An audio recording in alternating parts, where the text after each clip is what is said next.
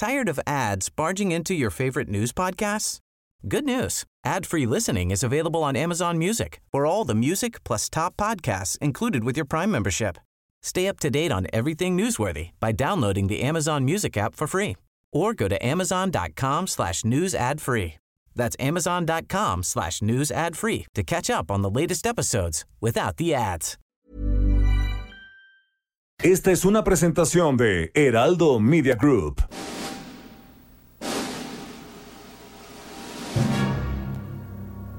Bienvenidas y bienvenidos a un programa apocalíptico para sensibilidades más allá del rascahuele. Están a punto de entrar a un universo paralelo donde dicen que la distancia es el olvido para ponernos en sintonía con el espíritu melodramático de... Pepe el Toro es inocente con Jairo Calixto Albarrán y Fernando Rivera Calderón. Pepe el Toro es inocente.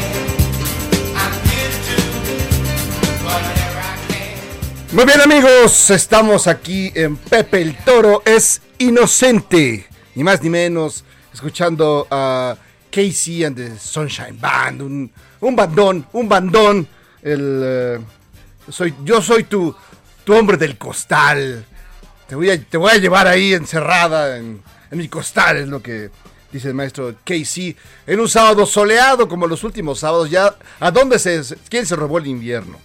Y también está con nosotros, por supuesto, mi querido maestro, el maestro, el maestro monocordio, Fernando Rivera Calderón.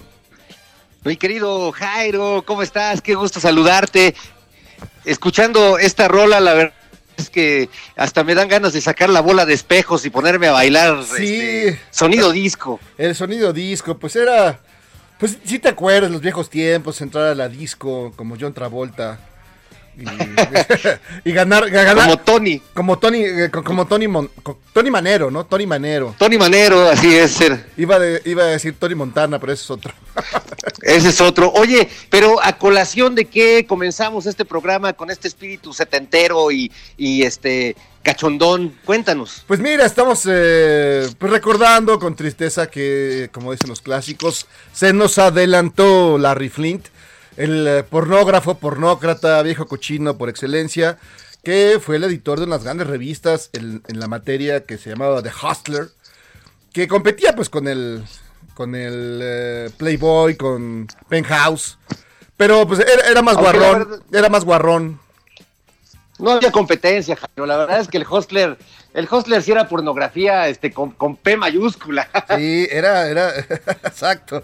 Tenía, sí, o sea, como diríamos ahí, no, no tenían eh, pelos en la lengua, eh, era calzón quitado, no, no había duda.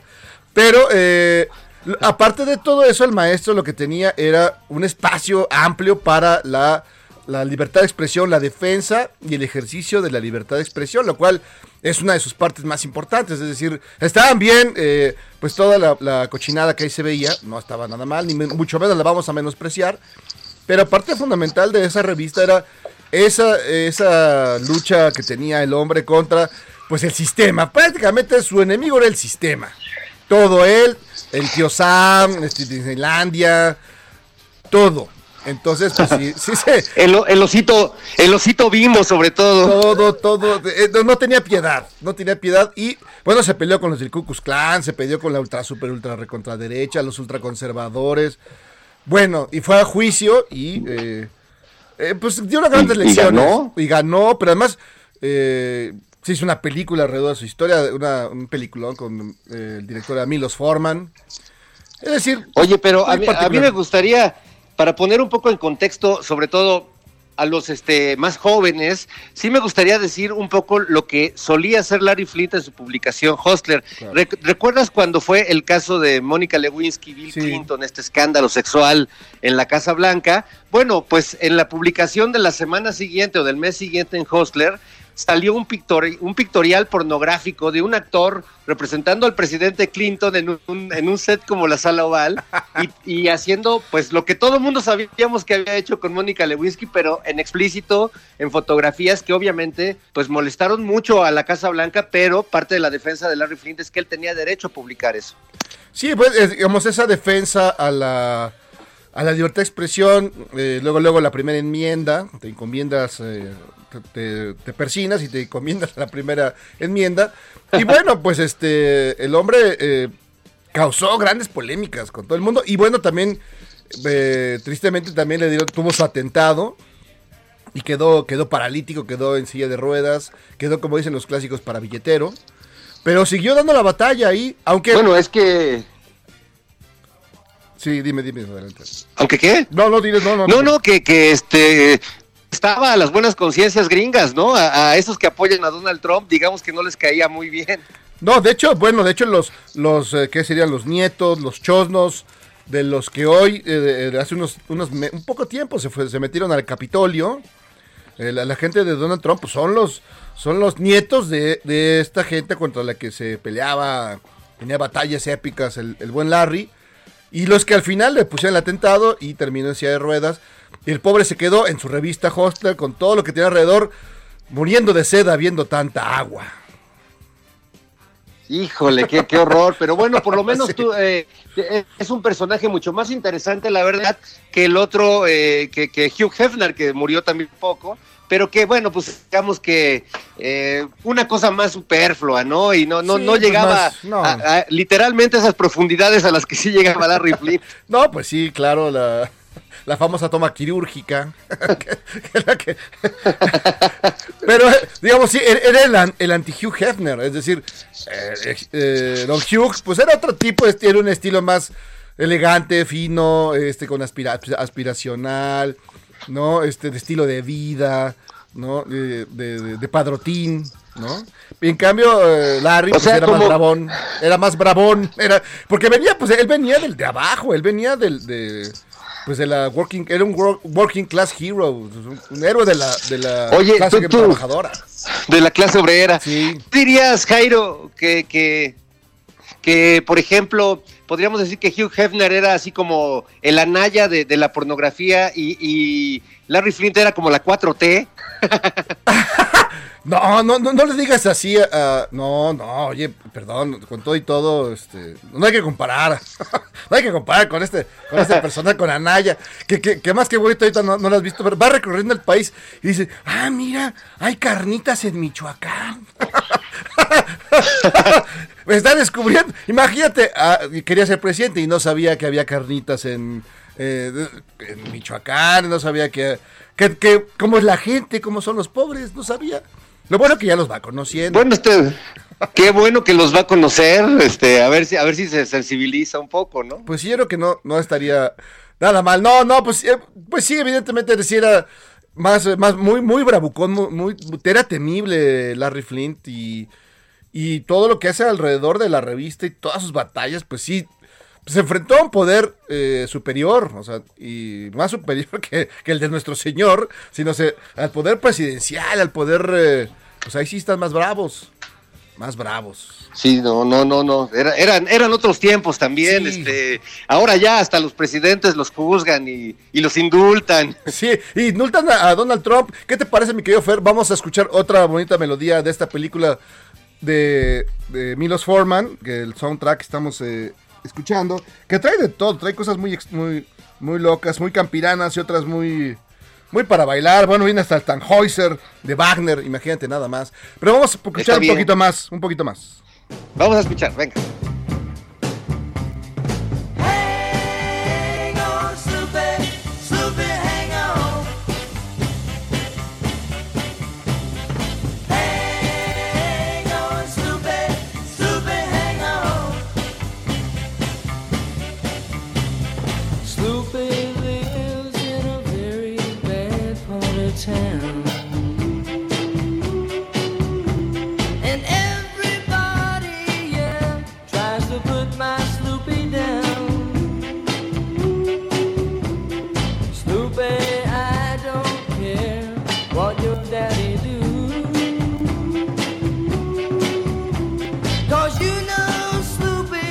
¿Qué te parece? Hey Lupe, Lupita, mi amor.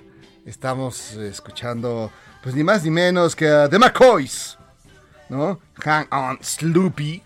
Que y bueno, aquí ya tuvo su traducción como Hey Lupe, Lupita, mi amor. Que era, pues sí, tuvo en los tiempos del rock and roll. Tuvo su, tuvo su pegue. Entonces estamos, eh, se desconectó, me parece, el maestro Rivera Calderón. Ahorita lo, lo volvemos a, a contactar. Pero bueno, eh, mi Fer, ¿ya estás por ahí? Aquí estoy, aquí Ah. estoy, mi querido Jairo. ¿Qué te parece? Hey Lupe, Lupita, mi amor. La versión de los McCoys. Oye, una gran, gran canción que aquí en México cantaban, si no me equivoco, los Sapson Boys, ¿no? Los Sapson Boys, sí. Era, además era una gran banda, los Sapson. Porque eran de Agua Prieta Sonora. Muy bien. Sí, no, un bandón. Un bandón. Este, y además incorporaban así más sonidos, este, el saxofón, y tenían un ritmo mucho más, este, ¿cómo decirlo? Pues más funky, ¿no? Todavía no nacía el funky propiamente, pero tenían mucho ritmo. Esa de ahí Lupe es todo un clásico. Es un verdad. clasicazo. Oye, bueno, ¿qué te ha parecido lo de Donald Trump? Que pues ya, ya la libró, ya la libró. Pensábamos la verdad que sí lo iban a ensartar, pero, pero se, se- pues el Senado gringo se alivianó. Mira, la votación requería de una mayoría de 67 eh, eh, senadores para condenarlo, pero únicamente 57 senadores, 7 republicanos lo consideraron culpable por 43 que no lo hicieron. O sea, ¿estaban ciegos o qué? Entonces, y Trump luego, luego se tiró al suelo, jugó a la cuatemiña, la neymariña, bueno, se tiró al suelo. Este es un complot político, esto es un, es un complot político contra mí, como Anaya. No, no, estuvo, estuvo terrible, la verdad, porque tantas ilusiones que nos hicimos y todo terminó en puro onanismo, Sí. este, onanismo legislativo. Yo creo que este, lo- los republicanos eh, los asesoró Lorenzo Córdoba o algo pasó ahí raro, porque eh, ese, ese indulto, ese indulto estuvo muy, muy apegado, este, a, a- a criterios que como que no tenían que ver con, con lo que clamaba la opinión pública e incluso muchos de los legisladores antes de, de esta votación, ¿no? Sí, ya estaba, mira, la verdad que estaba muy cantado, como que solo algunos sí tenían el empeño de llevar a, a Donald al cadalso, pero eh, la mayoría ya se sabía que iban a... Pues iban a, a tentar el corazón, dice, bueno, pues es un viejo loco, déjenlo vivir allá en Mar a Lago, y ahí lo encerramos y que nos deje en paz. Pero, la- mira, No, yo- pues- acuérdate de mí, Bajo acuérdate ese de- criterio, hasta, hasta Chayito Robles estaría libre bajo eso, ese criterio. Oye, que, que- que ya va, que ya dice que, yo, que ahora sí ya va a cantar. Las de, las de, las de Pues es que Paquita. ya, ya quiere, ya quiere salir. Dice que va a cantar las de Paquita, Rata de dos patas, dedicada aquí a mi licenciado Peña. Y así, ah, dicen. A mí no me. no me consta. Ya viene, tiene como medio año diciendo que va a cantar, pero pues. Nomás no. Nomás no. no Pero no pues ahora sí que, como dice el clásico, Jairo, canta y no llores, amigo. Exacto. Canta, canta y no llores. Pues sí, este. Este terrible asunto, sí esperábamos, aunque sea una pequeña esperanza de que. De que Sir Donald de- de terminara en el tambo, ahí junto al Chapo. Algo así que fuera divertido. Imagínate Pues la sí, vida de pues- Donald en el tambo. No, pues no. no Estaría, no se le iba a sería, bonito. Ayudaría, mira, nos, nos crearía anticuerpos. Sí, no, yo estoy seguro, porque más ya viste que se, que se supo que mientras estuvo enfermo de COVID, pues lo estaba cargando patas de cabra al buen Donald. Ya, los, ya Sí. bueno, a dos de, de, de aplicarle el, el- la tubotraquea, ya, de dejar- dejarle cayetando el, el tubo y demás. Estuvo muy, muy, muy grave, ¿eh? muy mal. Menos 85 de oxigenación. Bueno, es lo que cuentan los chismosos de la Casa Blanca. Sí, a- a- los- fíjate que todo, todo el escándalo que se hizo en México sobre la salud de, de López Obrador, realmente que aquí ni venía al caso porque me parece que pues se dijo lo que se tenía que decir sobre cómo estaba el presidente. No. En Estados Unidos no se hizo ese escándalo y ahí sí eh, falsearon la información gachamente, ¿no? Sí, pues es que ya- aquí nos encanta, nos encanta celebrar la- eh, las gringadas, nos encanta. Como diría, Mo- como diría Monsiváis, somos ya como la quinta generación de gringos nacidos en México. Entonces, Sobre todo, sobre todo nuestros amigos de la, Sí. la crautísima Trinidad, mi querido Jairo. Exacto. Oye, y también hubo otra situación, espérate, mi querido Fer, es que acá se me desconectó, espérame un segundo, perdón. No, este, otra situación, eh, si ubicas a- al señor Guignac, el jugador de los Tigres, que francés. André Pierre Guignac, André- André por Pierre, supuesto. el, el que le dicen el góngoro, Guiñac, Guiñac, el góngoro, ese. Bueno, pues puso un tweet que llamó la atención porque acaba de. Pues quedaron en segundo lugar, los Tigres. Según yo y muchos, pues sí, los bailaron gacho. Y el Tuca jugó al Tuca Tucanazo, todos para atrás y. Pues no le echó ganitas, yo, según yo, según yo, y muchos más. Pero, no sé cómo. Eh, En ese tweet, pues mucha gente lo criticó y dice: Es que los mexicanos acaban con los mexicanos, no nos dejan progresar, no puede ser. El peor enemigo de un mexicano es un mexicano. ¿Tú qué opinas, mi querido Fer? No. Eh, bu- bueno, este, mira, yo no, yo no me restringiría nada más a, a- a los mexicanos. Yo creo que, eh, como decía aquel viejo poeta, el, el hombre es el lobo del hombre. Exacto. Sí. Pero este, en este, en este caso, eh, hay, hay una mentalidad de los futbolistas, porque no solo es de, de Guiñac, que, que, bueno, pues no eh, podría hablar de los mexicanos con cierta distancia y Sí. con cierto recelo. Pero, pero también lo dicen los mexicanos. Acuérdate de, de este joven futbolista Carlos Vela, cuando los periodistas lo cuestionaban, que decía, pues ustedes también, que son unos muertos de hambre y jamás van a vivir en Europa como yo. y eh, tienen un complejo ahí, este, que, que a la menor provocación le sale a flote, man. Sí, pues no les cuesta trabajo. Bueno, yo creo que fue un buen logro de los Tigres llegar hasta esas instancias. Pero pues sí, el partido contra el Bayern, no sé si lo viste, pues les pusieron un baile, pero un baile. ¿no? Bueno, no nos prestaron el balón, ni nada. Entonces, entonces que era- había sido heroico. Y no, pues realmente los, los del Bayern sí les dieron chance, les dejaron tocar el balón tres veces. Y el jugando como el Tuca, el Tuca ya ves que corre, corre ese Ferrari que tiene por equipo como si fuera un Bocho 63. Sí, bueno, y es que no es lo mismo jugar jugar en la liga mexicana, ¿no? Donde ya los Tigres pues se han convertido aparentemente en este en muy salsas, pero pues a ver, enfréntate al Bayern, pues no es cualquier cosa, mano. Sí, Sí, pero- hay niveles y, y creo que el nivel del fútbol mexicano todavía le falta para llegar allá, ¿no? Sí, pues no, pues que creen que está jugando acá. El Tuca Tucanazo no, funciona no funciona ya eh, en, la Bundes- en la Bundesliga.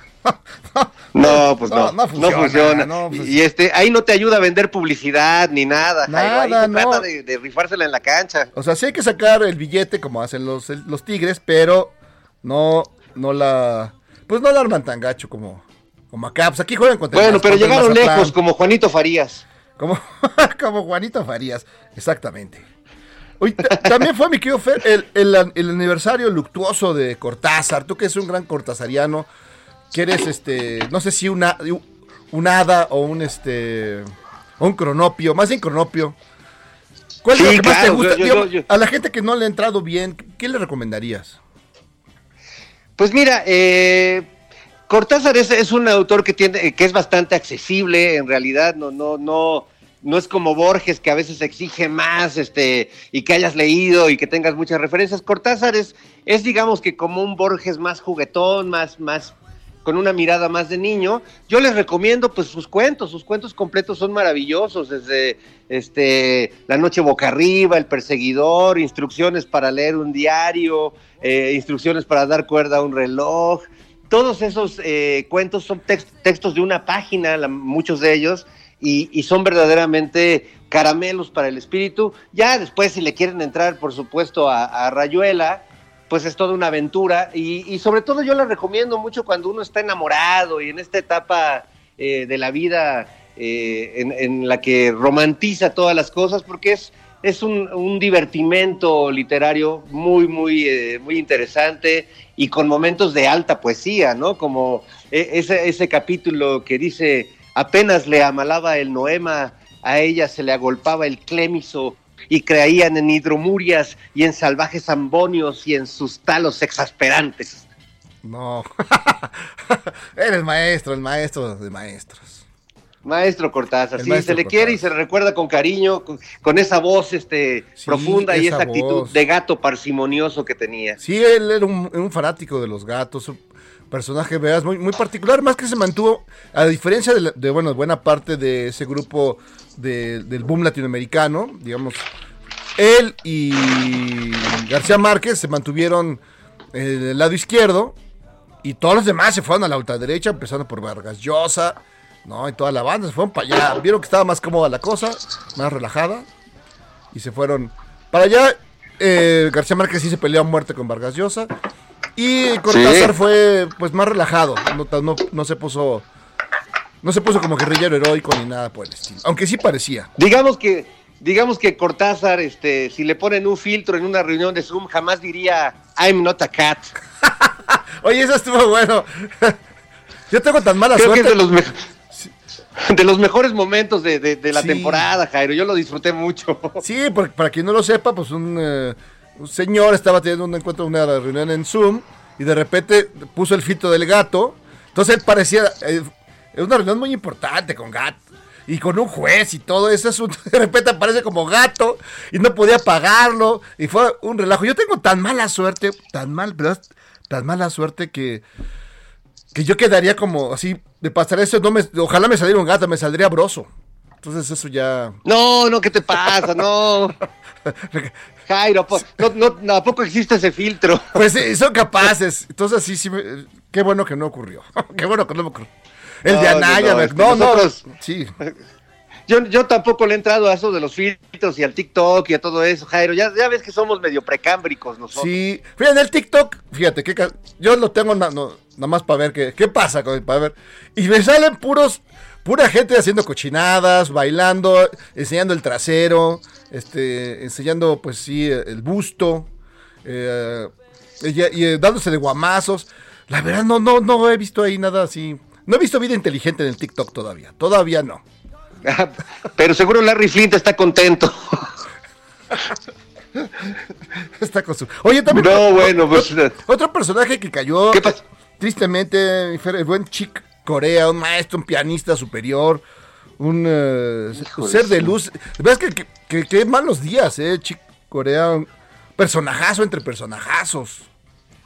No, no, un, músico extraordinario, además un tipo pues que, siempre estaba eh, buscando, experimentando. Yo hace muchos años tuve la oportunidad de verlo en un festival de jazz y, bueno, pues era toda una experiencia, ¿no? La, manera en la que eh, sus conciertos iban en un increchendo y en un, en un delirio maravilloso que, este, vaya que se le va a extrañar, era de los grandes, grandes eh, y, y, pues bueno, es que no, no paran, ¿no? El, el obituario cotidiano, este, pues pega para todos lados y, y creo que ya a estas alturas, pues yo no conozco a alguien que no haya perdido a un ser querido, a un ídolo musical o del mundo del espectáculo Sí. o, a, o a un ser entrañable en general, ¿no? Creo que ya a todos de alguna manera, Jairo, a un año y un cachito de distancia de esto, nos ha pegado terrible. Sí, no, pues ha sido de eh, cosas eh, tremendas. Y nada más déjame decirte que Chick Corea, fíjate que yo no lo había visto, tiene un momento con Woody Allen. Woody Allen eh, está ahí, por ahí anda circulando un video, donde Woody Allen está con su clásica banda, ¿no? De- que él tiene de, de, de jazz. De jazz. Con, con su clarinete. Están tocando y de repente aparece Chick Corea, se mete a la brava, se sube y dice, ¿este qué trae? Y se pone a tocar el piano, digamos, junto al pianista, junto al pianista que estaba ahí. Entonces a cuatro manos la pieza. Hizo una maravilla, es un gran instante. Y, y me cuentan que, Ah, que, que Chick Corea tenía un montón de esos. Personajazo, mu- un gran eh, band, cotorrón, desmadrozón, pues como deben ser.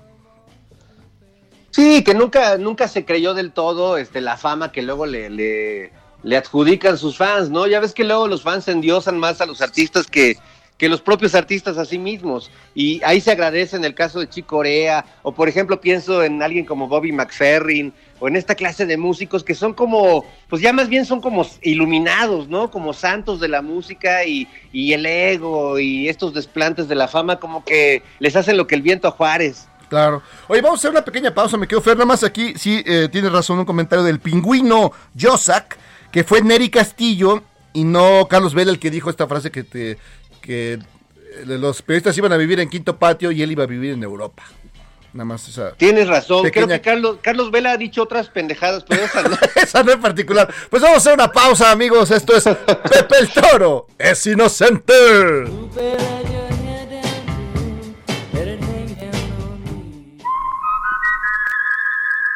Pepe el Toro es inocente, un programa que nunca procrastina a pesar de lo que dicen. How many times have you heard someone say,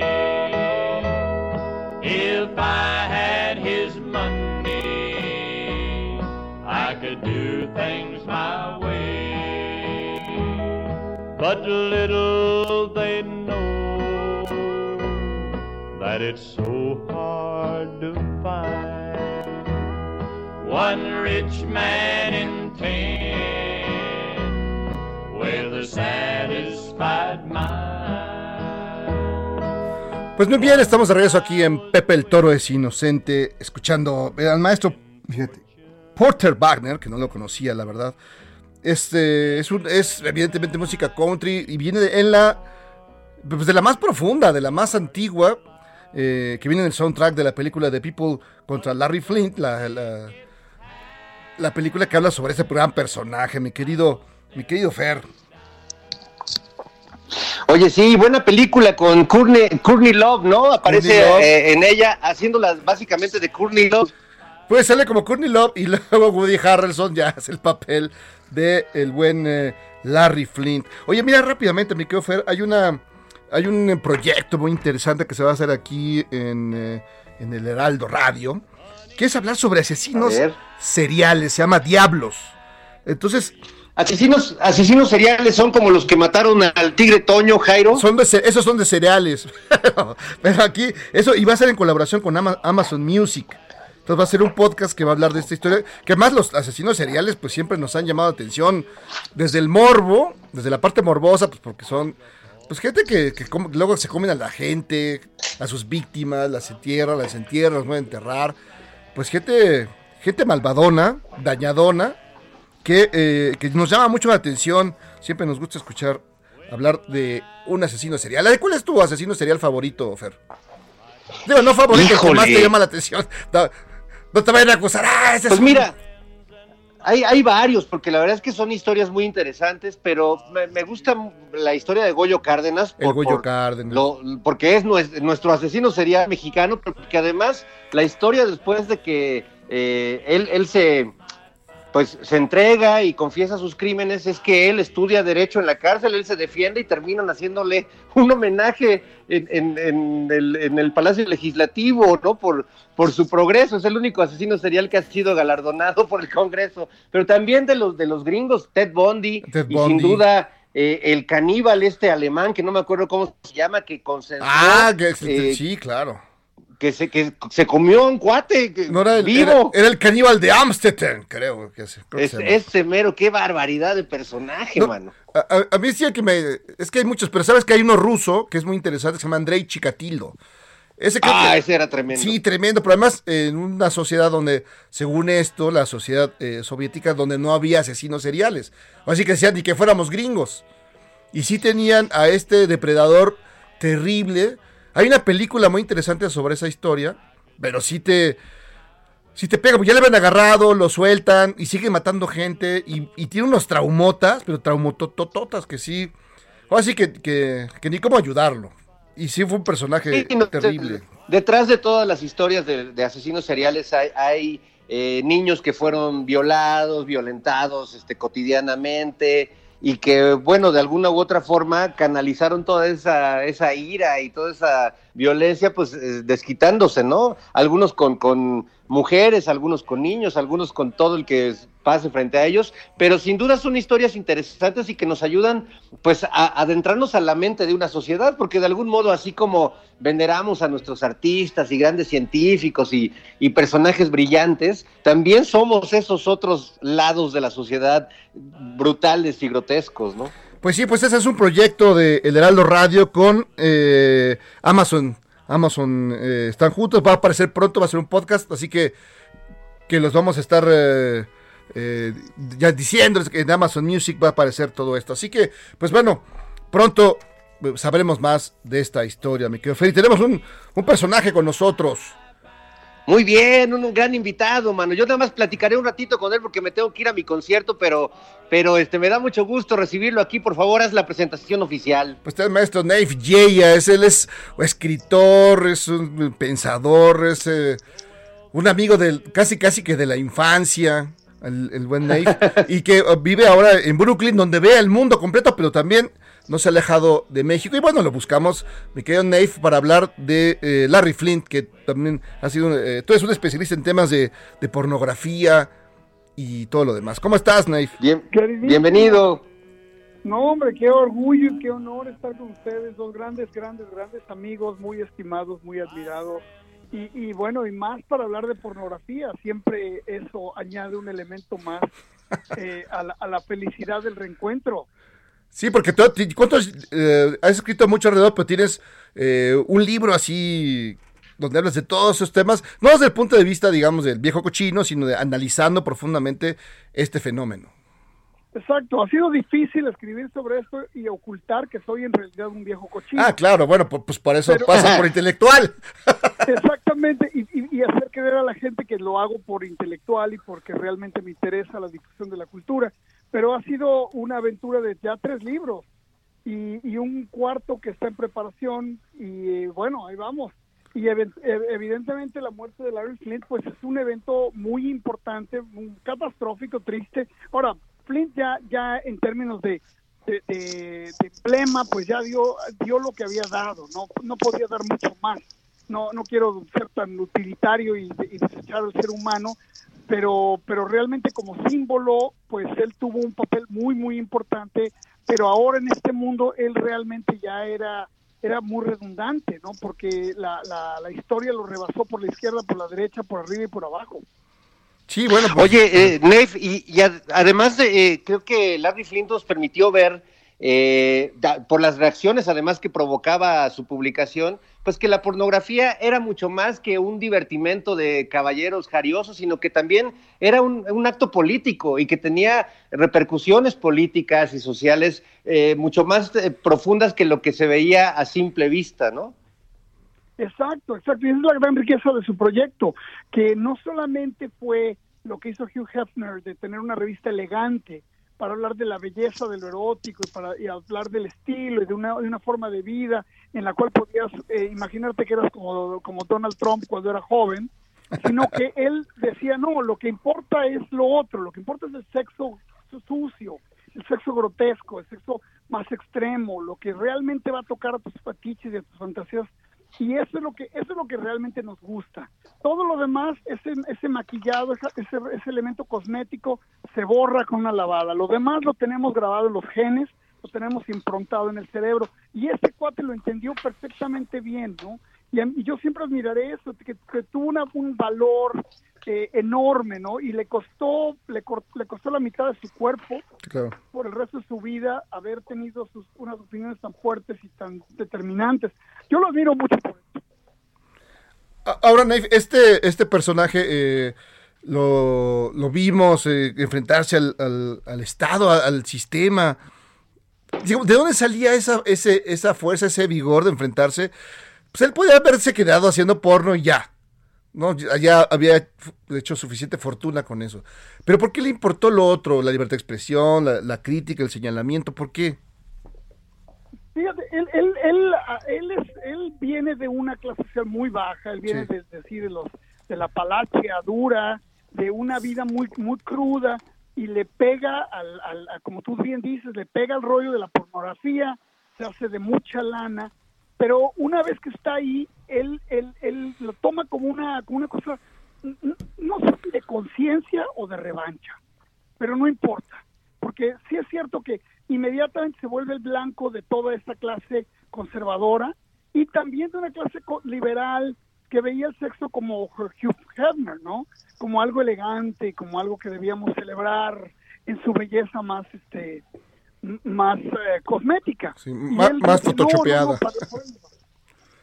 Entonces, eh, lo que él tuvo fue eso, fue esa reivindicación de, de la voz de, de- de las entrañas, que a mí me parece súper importante.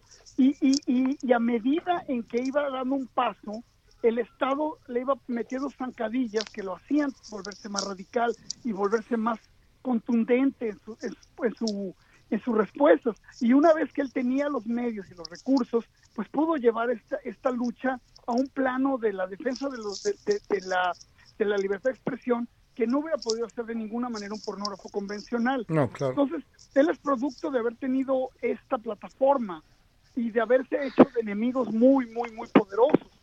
eh, y haberlo llevado, te digo, al extremo. Una vez que perdió el andar, que perdió el- el- el- la, la posibilidad de caminar, yo siento que ya no, que sentía que ya no tenía nada más que perder. Entonces, que lo único que quería era llevar hasta lo- las últimas consecuencias su discurso. Y eso fue súper importante en un momento de gran hipocresía con, entre los liberales y los conservadores, que los liberales jugaban un juego muy manso, ¿no? Y él Claro. llegó a ponerle fuego a todo. Aprenderles. Dave, y, y algo, algo también que se le agradece mucho a Larry Flint, una virtud en medio de ese radicalismo, es que Hostler siempre tuvo mucho sentido del humor. Hace rato Claro. le recordaba a Jairo es- esa eh, pictorial cuando emularon el encuentro de Bill Clinton con Mónica Lewinsky, que fue verdaderamente de antología y, y cotidianamente tenía guiños a la historia, a personajes de la política o de la cultura estadounidense y, y- y tenía una sección de entrada a la revista, la recuerdo que era muy, muy divertida, con un humor muy escatológico, pero, pero gran sentido del humor a fin de cuentas. Exactamente, exactamente, que era una, que es un elemento muy controvertido cuando tú hablas de lo pornográfico, eh, eh, este, generalmente inmediatamente te vas al elemento de la excitación y de y de y de, y de la provocación sexual, ¿no?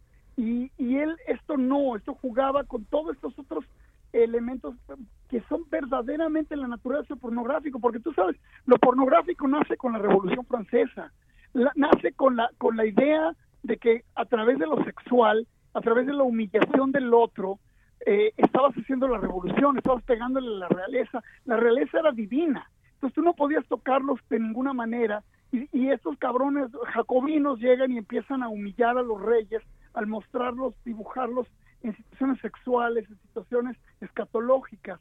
Entonces ese es el verdadero origen pornográfico. Y eso es lo que, lo que Larry Flynn recupera quizás sin saber lo que estaba haciendo. Ya después sí, obviamente entendió muy bien, ¿no?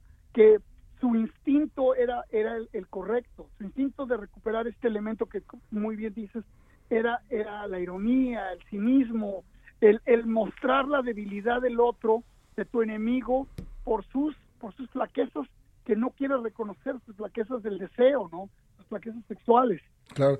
Mi querido Neif, vamos a hacer una pequeña, una pequeña pausa y también para que Fer eh, pueda emprender su camino al, a su toquín. Eh, Fer, rápidamente cuéntanos eh, cómo va a estar esta onda de tu tocada para que la gente que quiera Ah, ir. bueno, pues me voy a, a tocar, a hacer un concierto vía streaming, así que mi querido Nayef lo puedes ver también desde allá de Nueva York eh, con Monocordio, mi proyecto personal, va a ser un concierto acústico, a guitarra, eh, eh, piano, y es a las 8 de la noche, eh, ahí en el Foro del Tejedor, en la página del Foro del Tejedor, pueden acceder, comprar los boletos, están a un precio muy accesible, así que bueno, pues allá los veo, y mi querido Nayef, te mando un gran abrazo y qué gusto escucharte.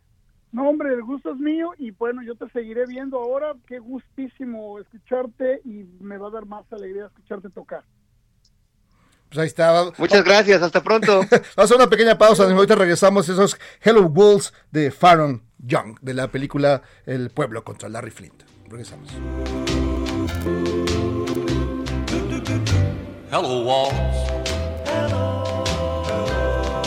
Hot things go for you today. Don't you miss her?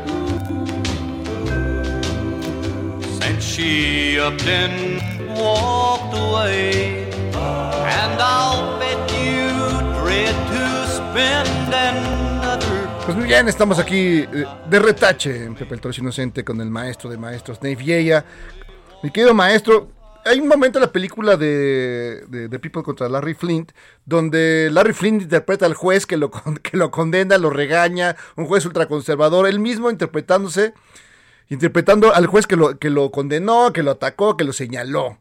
Entonces es un gran, un gran instante, ¿no? Sí.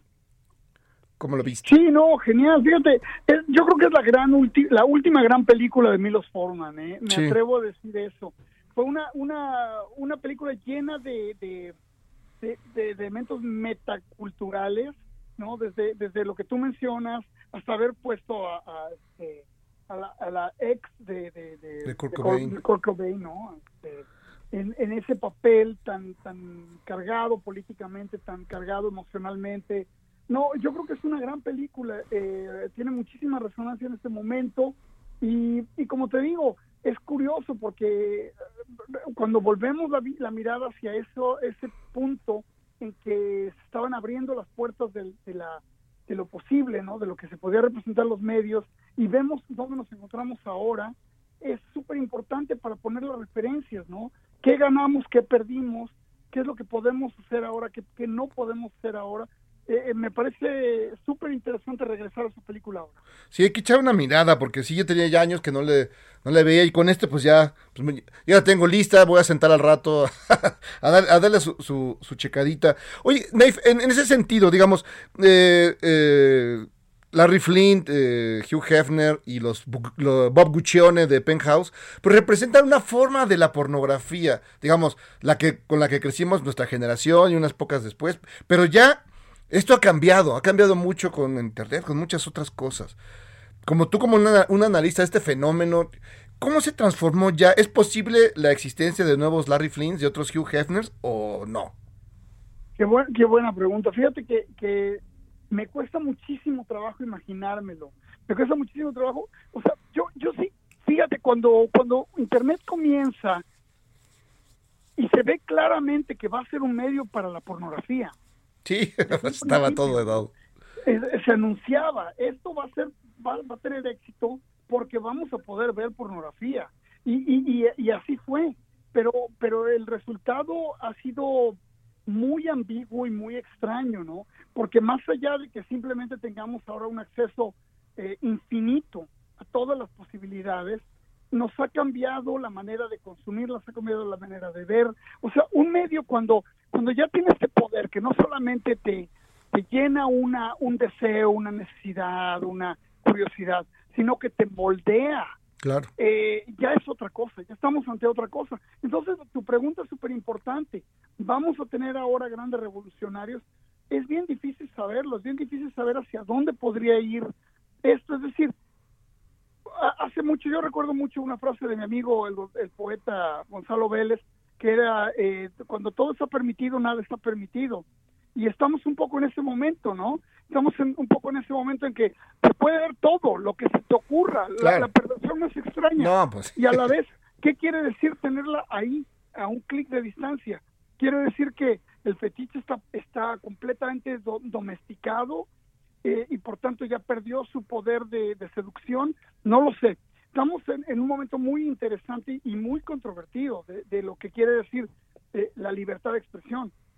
Sí, sí, porque en ese sentido, por ejemplo, tú estuviste, eh, bueno, vives en Estados Unidos, viste este fenómeno, el, el tema de, de Donald Trump, cuando le, de- le bajaron su cuenta, le, le cerraron el camino, y pues te dividió el mundo entre, no, eso es, eso es censura, o sí estuvo bien porque este loco podía apretar el botón rojo y podía y a- a llamar a todos sus, sus rednecks a, a- a tomar eh, la patria, ¿no? ¿Tú cómo Sí. viste eso? No, pues eh, lo veo así, fíjate.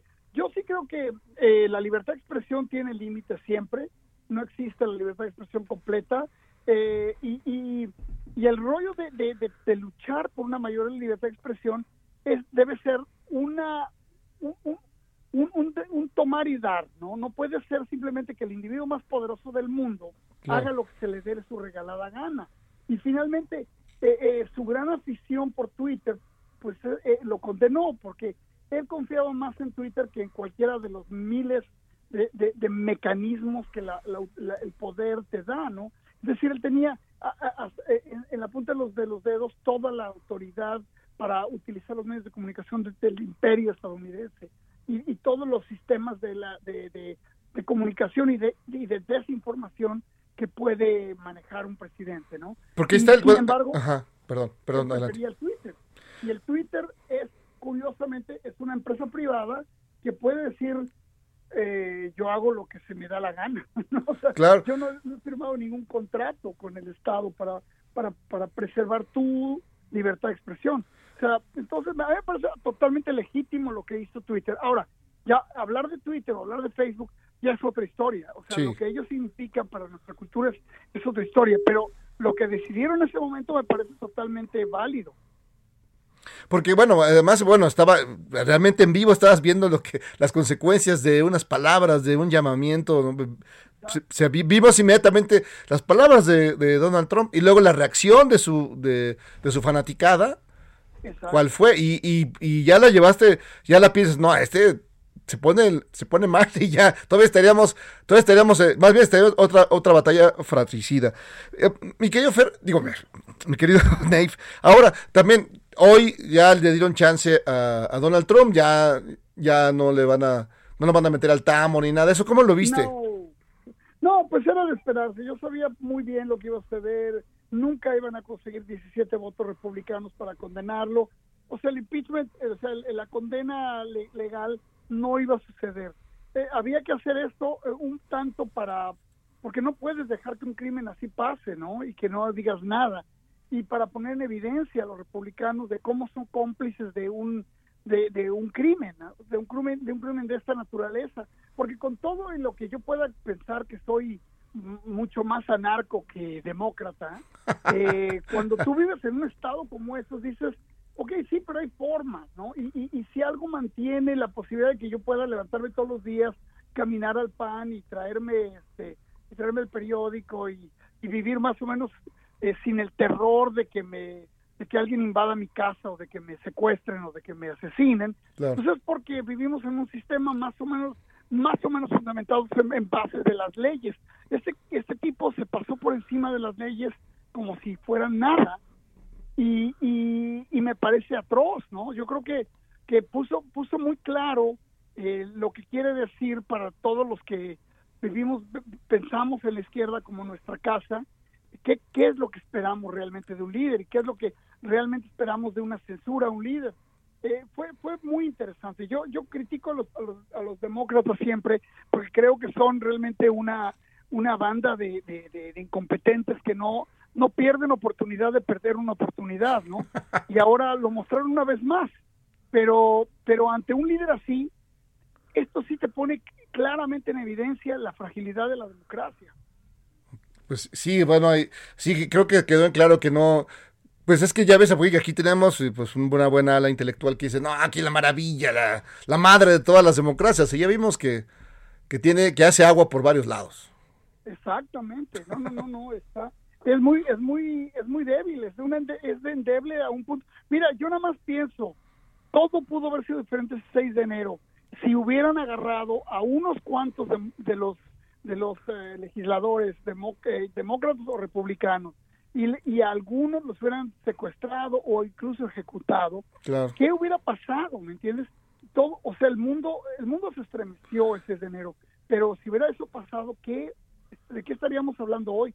Entonces sí, es terrible y es un ejemplo interesante para todos nuestros demás países que vivimos en el borde de la democracia, ¿no? Así es, mi querido Nate. Oye, un gran abrazo. Gracias por estar aquí con nosotros, aquí en Pepe el Toro es Inocente. Entonces, dile a la gente cómo son, cuáles son tus libros, dónde los puede encontrar, porque tú tocas un montón de temas muy interesantes, tecnología, pornografía, eres novelista, eh, ciencia ficción. Pues nada más te falta vender mole los domingos allá en Brooklyn. que no tardo, man, no tardo. Oye, no, no, pues mi querido Jairo, es un placer enorme estar contigo. Y bueno, mi libro nuevo sale ahora en debate, en la editorial eh, Debate en México.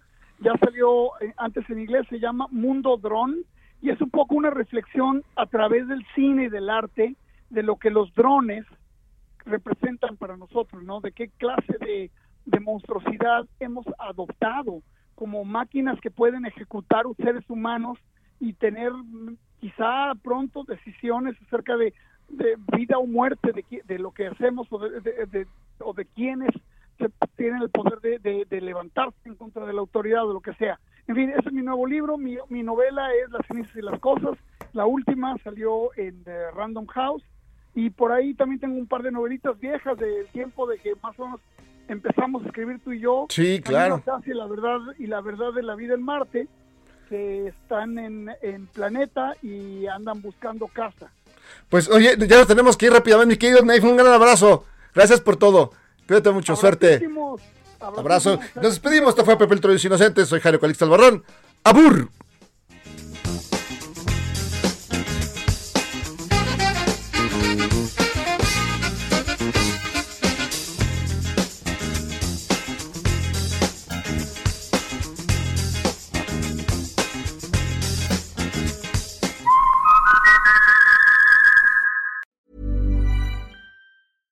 Tired of ads barging into your favorite news podcasts?